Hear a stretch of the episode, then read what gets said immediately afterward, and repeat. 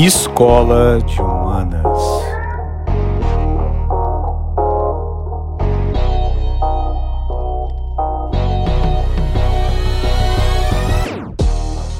Olá pessoal, sejam mais uma vez bem-vindos à Escola de Humanas. Meu nome é Jamerson Saqueto. Estamos nesse projeto aqui junto com os alunos da licenciatura em Pedagogia para desenvolver alguns, alguns conceitos da teoria de Paulo Freire e de outros que a gente julgar importante aqui da grande área de ciências humanas. No episódio de hoje, vamos tratar um pouquinho sobre o tema do exílio de Paulo Freire na África. Vai ser um episódio um pouco mais curtinho, mas de grande ajuda para gente. Sejam bem-vindos, estamos juntos. Grande abraço. Então vamos lá iniciar a leitura de uma parte do capítulo 7, né, denominado O Exílio, né, do livro Paulo Freire, Uma História de Vida, de Ana Maria Araújo Freire. Nós pegamos a parte final né, do capítulo, o capítulo traça várias ações em vários países de Paulo, que Paulo Freire vai é, se refugiar né, durante o período do, do exílio né? E a gente, então, como os Estados Unidos, a Suíça, mas aqui a gente vai pegar só a parte final né, da presença de Freire é, no continente africano. Então vamos lá? Paulo conheceu o continente africano em fins de 1971. Na Pedagogia da Esperança, ele nos esclarece sobre esse momento. Abre aspas. A minha primeira visita à África, à Zâmbia e a Tanzânia, deveria parar em Zâmbia, onde teria uma semana de seminário em Kitwe, num centro de estudos teológicos, Mindolo Ecumenical Foundation, antes de ir à Tanzânia para outro seminário na Universidade de Dar es Salaam. Fecha aspas. Nessa viagem, aflorou-se a africanidade de Paulo. Comentava ele comigo pois esse conhecer a pátria negra, na verdade, proporcionou-lhe um reencontrar-se consigo mesmo. Sua alegria foi imensa ao pisar o solo africano, sobretudo na Tanzânia. Tal fato deu a ele a sensação, pela primeira vez desde que partira para o exílio, de que voltava para casa, e não a de que chegava a terras desconhecidas. Do aeroporto de Dar es Salaam à Universidade de São Paulo, revia as coisas tão peculiares de sua vida nordestina: a cor do mar, os coqueiros balançando suas enormes folhas ao vento, o olor dos frutos dos cajueiros e das mangueiras, e depois, quando comeu os seus frutos, dizia: são iguaizinhos aos do Recife. O doce aroma das flores tropicais, as bananas, sobretudo as mais, as mais saborosas de todas, a banana maçã, o gingado do corpo, ao andar movimentando-o espontaneamente sem a preocupação da civilidade dos brancos, não só das negras, mas dos negros também, o jeito exuberante de falar rindo alto e alegremente. Traços esses que Paulo entendia como estarem desenhando o mundo, embelezando o mundo traços da cultura negra que os colonizadores portugueses em cinco séculos não conseguiram aniquilar neles, por mais que se esforçassem em fazê-lo. Durante esse trajeto, Paulo foi rememorando a sua vida, o Recife, e foi constatando então que era mais africano do que se cabia e se considerava. O IDAC, na Guiné-Bissau, Cabo Verde, Angola e São Tomé e Príncipe Paulo admirou sobremaneira dois dos pedagogos da Revolução da África, Julis Nyerere, da Tanzânia, a quem conheceu e com ele dialogou algumas vezes, e Almicar Cabral, que nasceu em Cabo Verde, formou-se em agronomia em Lisboa, mas foi mais do que cabo-verdiano, foi um homem a serviço da luta de libertação africana. Paulo esteve com Cabral por longos anos de sua vida. Por ele teve um enorme respeito, embora nunca o tenha visto pessoalmente e nem tenha dialogado com ele. Almicar havia sido assassinado por um membro de seu próprio partido, o Partido Africano para a Independência da Guiné e do Cabo Verde. em janeiro de 1973, antes de Paulo ter ido trabalhar nas ex-colônias portuguesas respeito por sua capacidade de entender a luta contra o colonialismo como uma unidade dialética entre ação e reflexão, prática e teoria. Respeito pela forma como ele entendeu o senso comum que norteava o comportamento de sua gente e lutou por sua superação. Respeito pelo que com ele aprendeu, sobretudo da teoria política e revolucionária do líder africano as ações de Paulo na África a partir de setembro de 1975, quando foi pela primeira vez a Guiné-Bissau, se relacionavam menos com sua atuação no Conselho Mundial das Igrejas e muito mais com as atividades do Instituto de Ação Cultural, o IDAC. Ambas com sede na Suíça. Posteriormente, o trabalho se estendeu a Cabo Verde, Angola e São Tomé eh, e Príncipe. Assim, Paulo se expressou em diálogo com Sérgio Guimarães e alunos da Universidade de Lyon II, França, em fevereiro de 1978, após o convívio e a análise crítica da realidade africana. Farei em seguida um apanhado de diversos momentos de sua fala, feita com cientificidade e amorosidade em A África Ensina a Gente. A África Ensina a Gente é um dos livros de Paulo Freire. Né? Lembrando aqui, fazendo um, uma nota de rodapé, a equipe do IDAC que trabalhou na África era formada por Miguel Darcy de Oliveira, Cláudio Secom, Marcos Arruda, Elza Freire e Paulo Freire. Posteriormente, se incorporaram, vivendo em Guiné-Bissau, José Barbosa e Gisélio Vray, e em Genebra, Rosica Darcy de Oliveira. Vamos lá então as, as palavras de Paulo Freire. Bem, a nossa intenção ao trabalhar na África não era a de lá chegar levando conosco em nossas valizes de mão o nosso diagnóstico da realidade. Pelo contrário, o nosso papel era chegar lá e procurar compreender tanto quanto possível a realidade nova com os nacionais e com eles estudar a programação do trabalho voltando a Anitta Freire, acrescenta com um extremo respeito aos africanos e africanas como lhe era peculiar.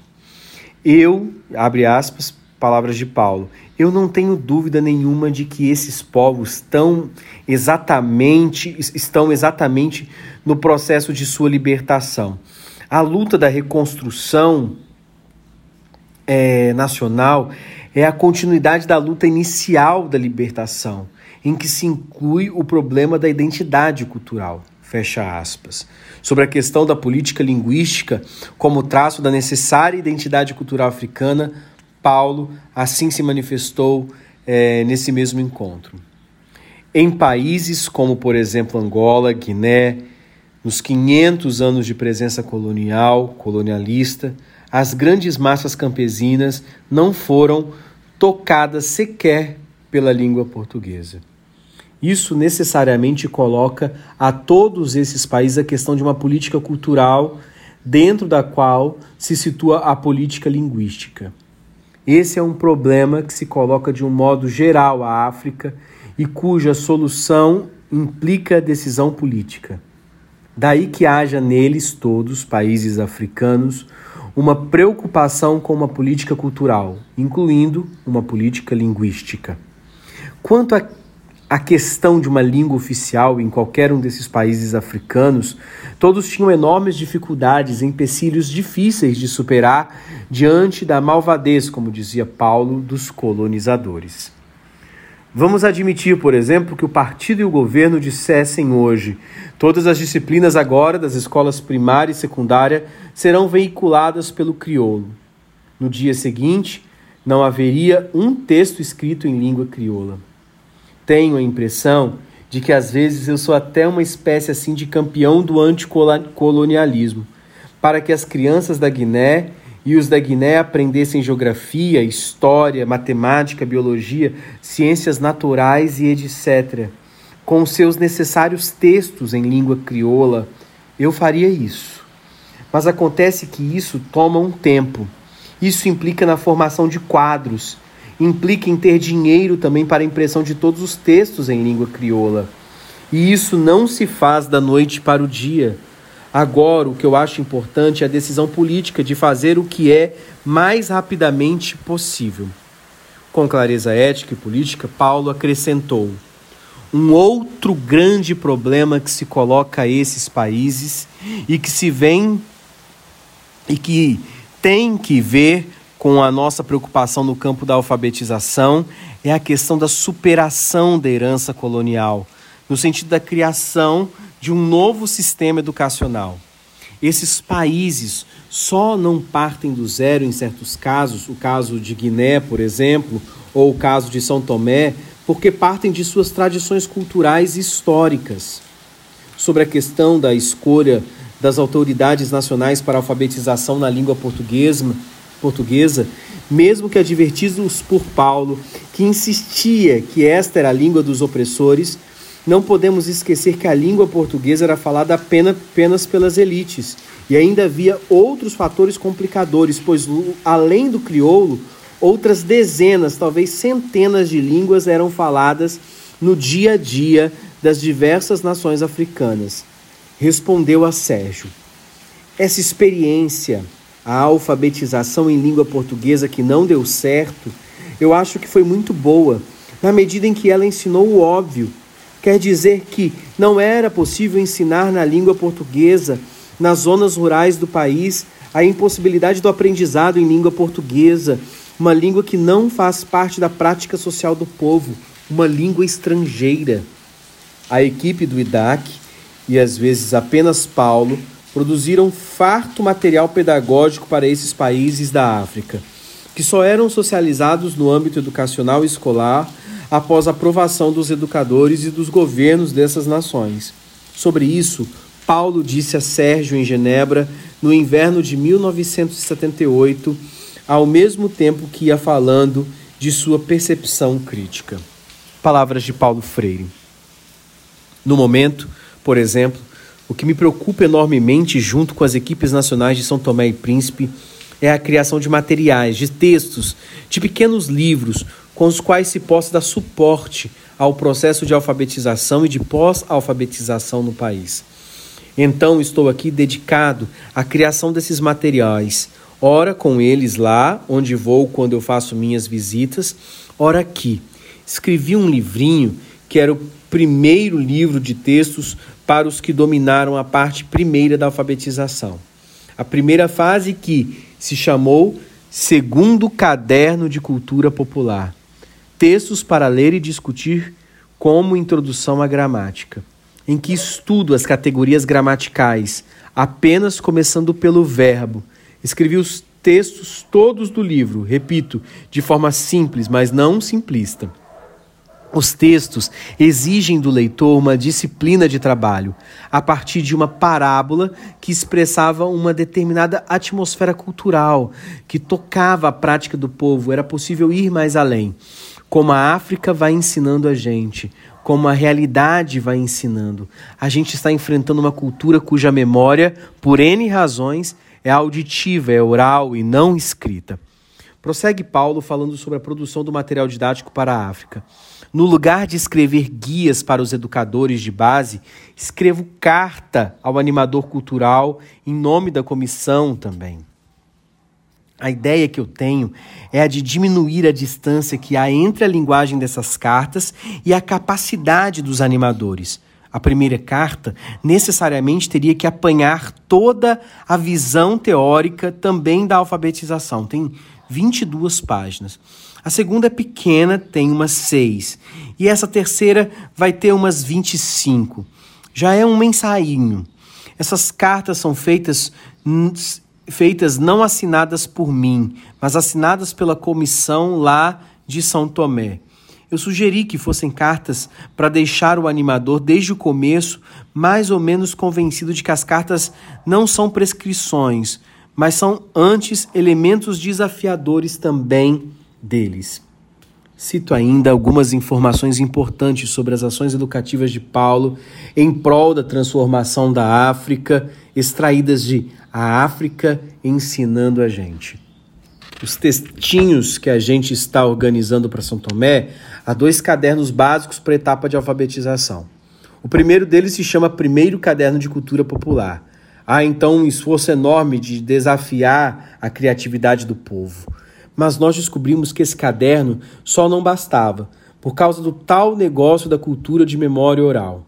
Era preciso estimular mais ainda. Então, fizemos um outro caderninho cujo título é Praticar para Aprender e desafia desde o começo até o fim a criatividade do alfabetizando. E é em, eminentemente político também. Não há uma afirmação que não seja política. E aí o caderninho vai crescendo em dificuldades até que chega um momento em que a gente sugere que o alfabetizando comece a escrever ele também histórias, suas histórias numa carta que fiz a Guiné-Bissau, porque sempre ponho a equipe da Guiné-Bissau a par de tudo o que se faz em São Tomé e vice-versa. Outra vez, pelas palavras do próprio Paulo em O Pasquim, transcrevo dados importantes sobre o IDAC e sua presença na África. Miguel pergunta: Vocês se ocupavam também da parte aritmética? E Freire responde: no Brasil, antes do golpe de 64, nós demos pouca ênfase a isso. Hoje, na África, damos muita importância a esse aspecto. Não sou eu que está fazendo, mas estou estimulando teoricamente isso. Preparando a pós-alfabetização, onde tu já incluis a aritmética, inclusive também como auxiliar da organização crítica do pensamento. Nós estamos trabalhando num texto de aritmética para São Tomé, Elsa, é, o nosso genro, que é físico-matemático, e eu. O meu papel é redigir as partes que são necessárias de linguagem. Eu tenho impressão de que esse caderno vai ser muito bom. O título dele é Terceiro Caderno de Cultura Popular: Nosso Povo, Nossa Terra, Trabalho, Produção e Conta. Eu escrevi uma introdução mostrando duas coisas. Primeiro, que o povo já sabe fazer conta porque trabalha. Segundo, que conta tem que ver com política. Eu mostro a diferença de adição, divisão, multiplicação entre a época colonial e hoje. Esse caderno é para o, a pós-alfabetização, o domínio das quatro operações básicas bem feitas e medições de tempo e espaço também. Então, na época da alfabetização ainda, tu introduzes o que eu chamaria de uma leitura diversificada e superficial da realidade, através da descodificação da temática girando em torno das palavras geradoras.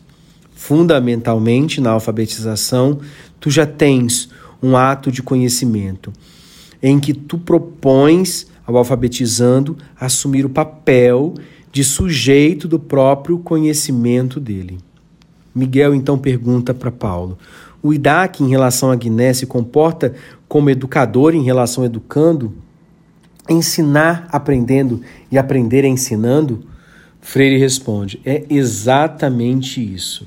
Cláudios, é preciso dizer também que nós estamos aprendendo enormemente. Se bem que desde o princípio era muito claro para nós que a gente não vinha trazendo nada pronto. Eu acho que a realidade confirmou e ultrapassou de muitos os pressupostos, pressupostos que tínhamos. Miguel, o entrosamento entre vocês e os africanos é satisfatório? Freire responde. Existe, por exemplo, no caso da Guiné, o ponto em que a equipe nacional começa a voar por ela mesma e ganhar a sua autonomia, o que nos dá uma alegria enorme ao ver que o trabalho funcionou. Nesse momento, a equipe nacional tem atividades de adolescentes de, é, desculpa, nesse momento, a equipe nacional tem atitudes de adolescente que mata o pai. Disso eu já tenho uma larga experiência na minha vida. Quando eu vejo um jovem muito aderido a mim, ao que eu faço, eu digo: esse daqui a dois anos está me matando. Mas me matando no sentido mal, está me negando comigo mesmo. Tenho, tenho, tenho críticas a mim que me dão essa convicção. O cara me critica usando a minha linguagem ainda, usando o meu discurso, mas para se libertar de mim me nega. Essa é uma atitude falsa, errada. É uma atitude ainda de maturidade, mas é extremamente positiva. A paixão de Paulo pela África. A paixão de Paulo pela África e a possibilidade que tinha em oferecer seu trabalho a esse povo pai, nosso brasileiro, estão nessas palavras. Abre aspas. Deixei a Universidade de Genebra por causa da África. Por causa da África, eu rejeitei até hoje uma série de convites que recebi e que continuo recebendo de universidades não europeias. Europeias, umas duas somente, mas norte-americanas e canadenses, para ficar lá com eles em paz. Eu prefiro ficar na minha luta pela África. Paulo tinha muito poucos documentos sobre sua presença na África. Registro apenas, apenas três desses que sobreviveram à mudança dele da Europa para o Brasil. O primeiro diz respeito a um morador de São Tomé e Príncipe, José Mário Freire, pintor primitivista que gostava de registrar as cenas locais desde quando soube que as situações da realidade de todo dia deveriam ser codificadas para o estudo e conscientização. Leitura da palavra e leitura do mundo de seus patriotas. Ao ouvir o som do avião que se avinhava do aeroporto, ele corria para casa e pintava diversos guaches, pensando em levar seus trabalhos para Paulo, que o gratificava e o deixava exultante de alegria com sua intenção, nitidamente política e pedagógica. Em nosso apartamento de Jaboatão, meu e de Paulo, tínhamos algum desses guaches de 1977. O rio Ió Grande com um pescador e um peixe muito grande, e mais duas outras pinturas que representavam festas populares da região. O segundo registro que tenho em meus arquivos é uma carta da República Democrática de São Tomé e Príncipe, Gabinete do Primeiro-Ministro, Unidade, Disciplina e Trabalho. O terceiro documento, que possuo, além de nunca ter sido publicado, é inédito e sua forma não é conhecida nem mesmo entre os estudiosos de Paulo. Ele, como entrevistador, ele a fez quando tensionava produzir uma série delas, de entrevistas, com o interesse de conhecer mais e divulgar, publicando-as, a África e os pensadores africanos. Essas entrevistas desapareceram, com exceção desta, a primeira, realizada em 16 de junho de 1976 com Mário de Andrade, engenheiro africano. A paixão de Paulo pelo povo africano foi retribuída por meio de um presente recebido, muito certamente da nação Balanta, que representava o grupo étnico da principal base de apoio ao Micar Cabral e ao Paiguique durante a luta de liberação é, de Guiné-Bissau e Cabo Verde. Liberação não, né? Libertação de Guiné-Bissau e Cabo Verde. Trata-se de um cajado de ébano é, belamente torneado à mão, usado pelos chamados homens grandes, como um símbolo do respeito da comunidade àqueles que, pela experiência da vida longa, adquirem a sabedoria e a maturidade. É então desses homens grandes que se espera a visão profética dos que podem, com justiça e equidade, aconselhar e dirigir os homens e as mulheres da comunidade. Paulo muito se orgulhava desse cajado, pelo que ele representava, pois sempre o considerou um sinal de reconhecimento da sua cidadania africana e de sua solidariedade com a luta de libertação dos povos desse continente que se emancipavam das correntes de ferro colonialistas portuguesas. É, esse pequeno exórdio, né, esse pequeno trecho do capítulo 7 é, é fantástico, porque mostra para nós uma visão do exílio de Paulo Freire de um homem trabalhador, de um trabalhador da área de educação. Um homem que não chega à África como mais, uma, mais um colonizador, mais um homem que vem é, estabelecer é, grilhões, prisões para o povo que estava recebendo a sua teoria e a sua didática, mas justamente um homem que quer compartilhar, que quer partilhar com, que quer trocar informações para edificação das suas teorias e para edificação daquele país em, em libertação. Muito inspirador a experiência de Paulo ao colocar o seu método de alfabetização através da criação de textos que apontavam, obviamente, apontavam para um caminho de é, significação da língua, é, é, de uma história auditiva, de uma língua oral passando então para um processo outro é, da língua é, que teria que se tornar uma língua crioula é, escrita. Fantástico, fantástico mesmo é, é, esse, esse trecho.